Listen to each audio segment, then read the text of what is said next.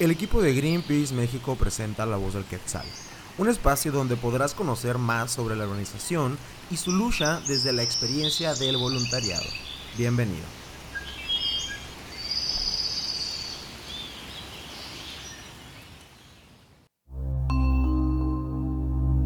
¿Recuerdas cómo fue la primera vez que escuchaste sobre Greenpeace? Probablemente recuerdas haber visto en medios de comunicación a esas personas dirigiéndose en lanchas a alguna torre de petróleo en algún lugar del mar. O por uno de los casos más sonados, el arresto de activistas tripulantes del Arctic Sunrise de parte de autoridades rusas en 2013 por protestar contra las operaciones de la empresa petrolera Rosneft. O tal vez viene a tu mente la legendaria imagen de una lancha con activistas de Greenpeace interponiéndose entre el arpón y la ballena. Bienvenidos y bienvenidas nuevamente a La Voz del Quetzal. El pasado 2 de octubre se celebró el Día Internacional de la No Violencia. Bienvenidos y bienvenidas nuevamente a La Voz del Quetzal. El pasado 2 de octubre se celebró el Día Internacional de la No Violencia. Es por ello que en esta ocasión te hablaremos sobre uno de nuestros valores, la no violencia, y uno de nuestros pilares, la desobediencia civil, que son la esencia de las acciones que realizamos en la lucha por la defensa del medio ambiente. Quédate con nosotros para que conozcas más sobre estos temas y cómo se aplican dentro de la organización y en otros movimientos civiles. La no violencia, en un sentido amplio, puede entenderse como un método de lucha social, pero también como un modo de vida desde el que se busca denunciar las distintas injusticias y violencias sociales, con el propósito de generar un cambio en la cultura o en la sociedad. La no violencia no quiere decir pasividad o inacción. Por el contrario, habla de una práctica activa, cuyo objetivo es resistir o vencer la opresión y confrontar cualquier forma de inhumanidad mediante actos creativos y acciones directas que tienen múltiples matices y expresiones. La meta, sorprender, presionar, convencer y transformar a los tomadores de decisiones y hacerlos actuar a favor de la justicia y la paz. Por todo ello, hablar de no violencia es hablar más precisamente de lucha no violenta activa, y su historia es sumamente larga y antigua, encontrándose presente en distintas culturas y expresiones sociales que indican una voluntad de no dañar o causar perjuicio y sufrimiento ajeno. La violencia es una cultura. Mujeres y hombres como Aung San Suu Kyi, Indira Gandhi, Miriam Makeba, Rosa Parks, Henry David Trudeau, León Tolstoy o Nelson Mandela son sumamente representativas de este tipo de lucha. También debemos citar el movimiento de las sufragistas americanas de mediados del siglo XIX, quienes, inspiradas por el movimiento de las sufragistas inglesas, realizaron marchas y acciones como desfiles, vigilas silenciosas y huelgas de hambre, además de ejercer la desobediencia civil para lograr un cambio radical en la Constitución y con ello la garantía del derecho al voto para las mujeres mayores de edad. Esta forma de conciencia no violenta se encuentra también en muchas cosmovisiones de los pueblos indios, originarios de todo el mundo, quienes proyectan modos de existencia basados en la concepción de un buen vivir. Así, la no violencia integra un amplio repertorio de conocimientos, desde los que se estaría expresando el respeto a la vida.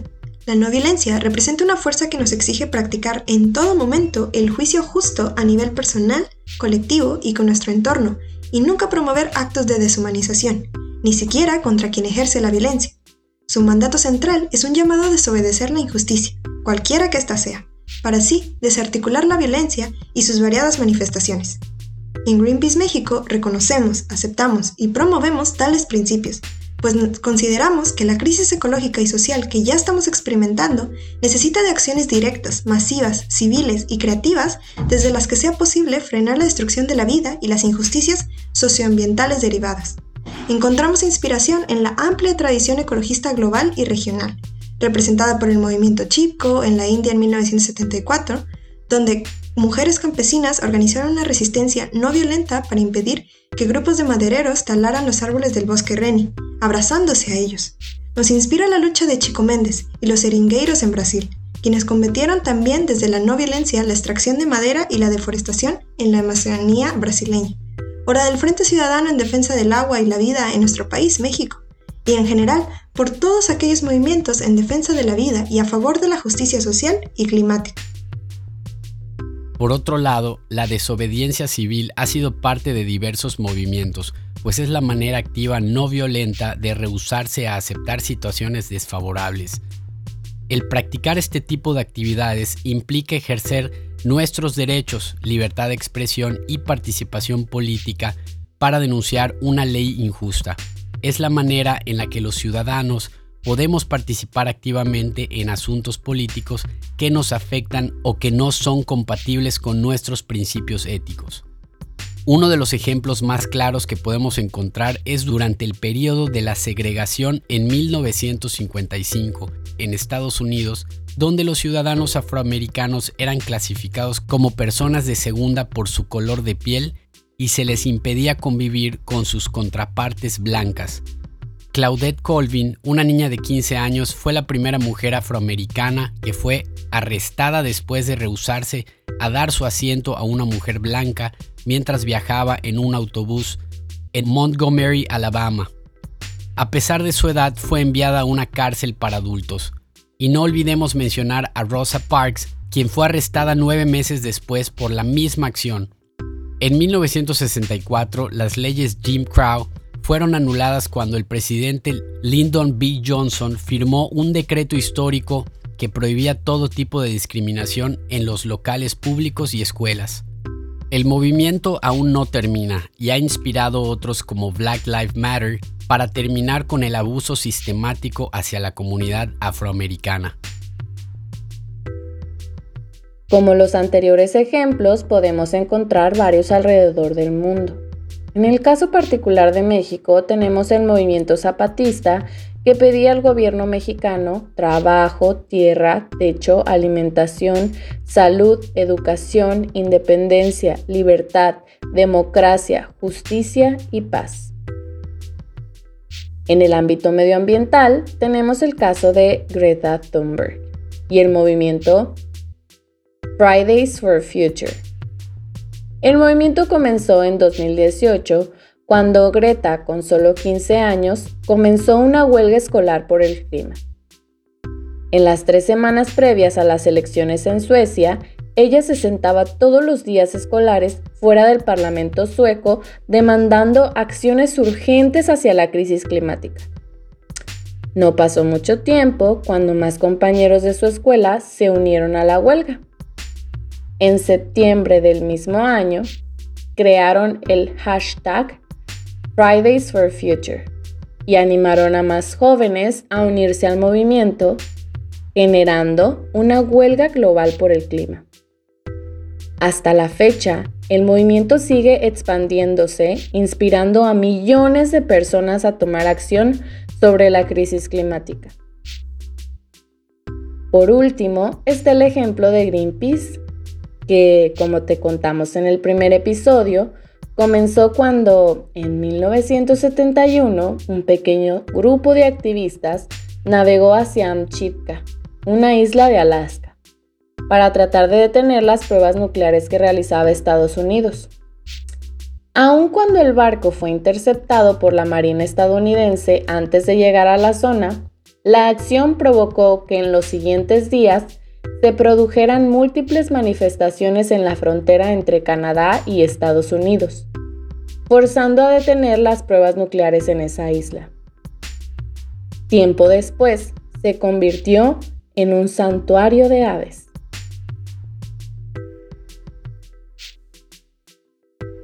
Hay muchísimos ejemplos más a lo largo de la historia que nos gustaría mencionar pero queremos presentarte a un protagonista de esta cultura que ha estado presente en diversas acciones de Greenpeace México y cuya trayectoria demuestra la efectividad de la no violencia y la desobediencia civil. Te dejamos con la narración de nuestro invitado, Miguel Ángel, para así conocer de viva voz cómo se siente estar ahí, qué actividades se realizan y cuáles son los aprendizajes y retos que todo esto deja.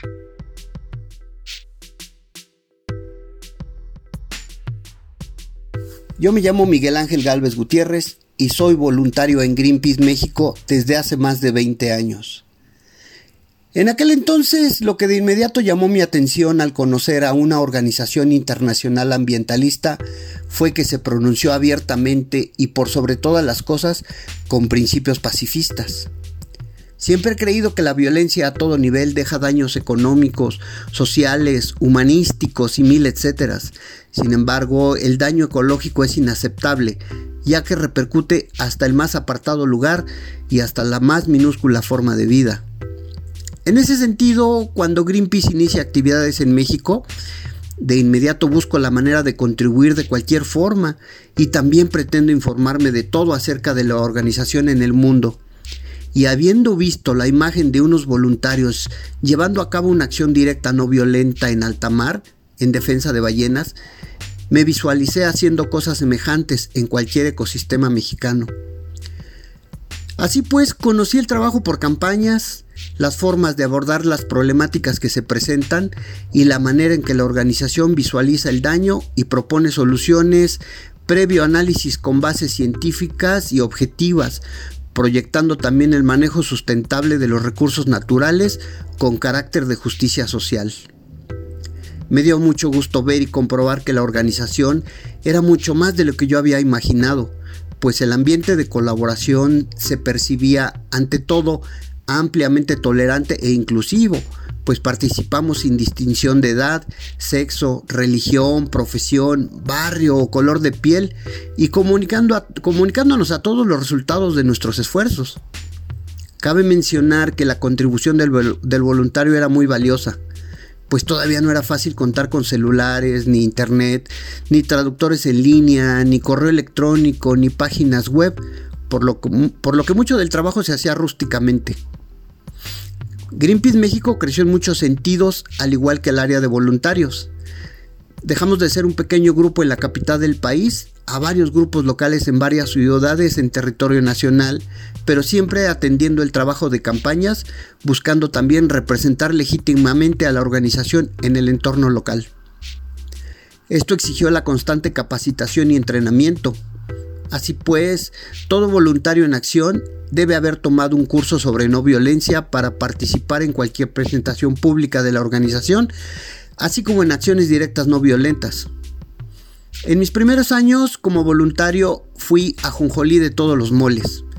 Participé en muchas actividades para Greenpeace en nuestra ciudad y en el interior del país, pero también en las acciones directas de carácter nacional e internacional más relevantes de esa época. En ese sentido, creo que transgénicos ha sido un tema que nos pone muchos ejemplos de cómo hemos abordado una temática de por sí compleja, echando mano de un listado amplio de métodos no violentos que van de desde demostraciones públicas, puntos informativos, foros de discusión, exposiciones, colecta de firmas, cine debate, protestas pacíficas, marchas y mil etcéteras. Metafóricamente, Transgénicos ha sido un monstruo de mil cabezas, y a medida que cortábamos una, le brotaban otras más. Muchas de las cabezas que hemos cortado son fruto de la resistencia pacífica, acciones directas no violentas y desobediencia civil, pues ha sido a gobiernos, legisladores, empresas, investigadores, comercializadoras, etcétera, a quien en más de una ocasión les hemos visto obligados a recibirnos, forzado a leer publicaciones científicas, cambiar contenidos de sus productos, incluirnos en sus agendas, incluirnos en sus debates, atender juicios legales iniciados por civiles u organizaciones campesinas y un sinnúmero de hechos. Así pues, una de las acciones que me dejaron grato sabor de boca es justo el 4 de julio de 2013 en el Zócalo de la Ciudad de México Denunciamos con nombre y apellido al responsable del daño al maíz mexicano, colocando una bandera en el asta monumental del zócalo capitalino. Muy temprano colocamos un par de escaleras para permitir que un par de escaladores, un hombre y una mujer, treparan lo suficiente para no quedar al alcance de la fuerza pública y de ese modo comenzar a escalar el asta y colocar nuestro mensaje lo más alto posible. Mientras tanto, abajo se retiraron las escaleras al tiempo que un grupo de cerca de voluntarios, hombres y mujeres, formamos una valla humana para encarar, resistiendo pacíficamente a la fuerza pública, quienes ya tenían orden de retirarnos por la fuerza. Resistimos hasta el último momento la intimidación de los granaderos, ya que buscaban por dónde iniciar el desalojo pero nuestra responsable de campaña y el área de comunicación también hacían lo suyo negociando con altos mandos del gobierno capitalino para evitar algún hecho indeseable para nuestros voluntarios. Fue tiempo suficiente para que nuestro mensaje se transmitiera de la forma en que se planeó. Ningún voluntario se rindió antes de tiempo, a pesar de que si alguno de los participantes decidía, decidía no continuar, todo se suspendería. En mi opinión, esta acción lleva el sello de la casa y es un buen ejemplo para mostrar nuestra participación como voluntarios y muchos aspectos de Greenpeace México. Muchas gracias por compartir. ¿Qué te pareció el testimonio de Miguel Ángel? Escuchar este tipo de experiencias nos ayuda a entender cómo se aplican estos conceptos en casos reales y nos inspiran a ser parte del movimiento. Sin el trabajo incansable de estos activistas, Organizaciones como Greenpeace no tendrían el alcance que han logrado, pues son una pieza clave del movimiento para que nuestras voces sean escuchadas. A pesar de que la no violencia es una estrategia que se usa para luchar contra la injusticia, también puede ser una postura ética de vida. Al escoger vivir una vida con base en la no violencia, estamos añadiendo también valores como el respeto y la empatía hacia otros. Es por eso que queremos compartir con ustedes algunas maneras en las que pueden incorporar la no violencia en su vida diaria. Por ejemplo, cambiar nuestros hábitos de consumo es una forma de rechazar actividades que consideramos violentas contra el medio ambiente y los animales. Una manera es evitar la moda rápida, pues esta industria, además de ser de las más contaminantes, también representa un problema a nivel social, pues las y los trabajadores son explotados en pro de mantener un ritmo de producción elevado que se adapta a los hábitos de consumo de la sociedad global. Otro ejemplo muy claro es el trato que le damos a los animales. Rescatando a algún animal de compañía como gatos o perros en situación de calle, hacemos una gran diferencia en sus vidas, evitando que sufran y sean maltratados. Dentro de ese mismo tema está nuestra alimentación. Una dieta con base en plantas deja fuera de nuestros platos a otros animales, y así evitamos que sean criados y asesinados para nuestro consumo. El veganismo como filosofía y manera de vivir busca excluir, en medida de lo posible y practicable, toda forma de explotación animal y crueldad hacia los animales en distintos sectores, como en alimentación, vestimenta u otro propósito, por lo que representa de manera perfecta lo que engloba llevar una vida dentro de la no violencia. Si quieres conocer más sobre el veganismo, qué es y por qué es importante para la lucha contra el cambio climático, te invitamos a escuchar el próximo episodio de La Voz del Quetzal. Seamos activistas de corazón y utilizando la no violencia avanzaremos un montón. Hasta la próxima.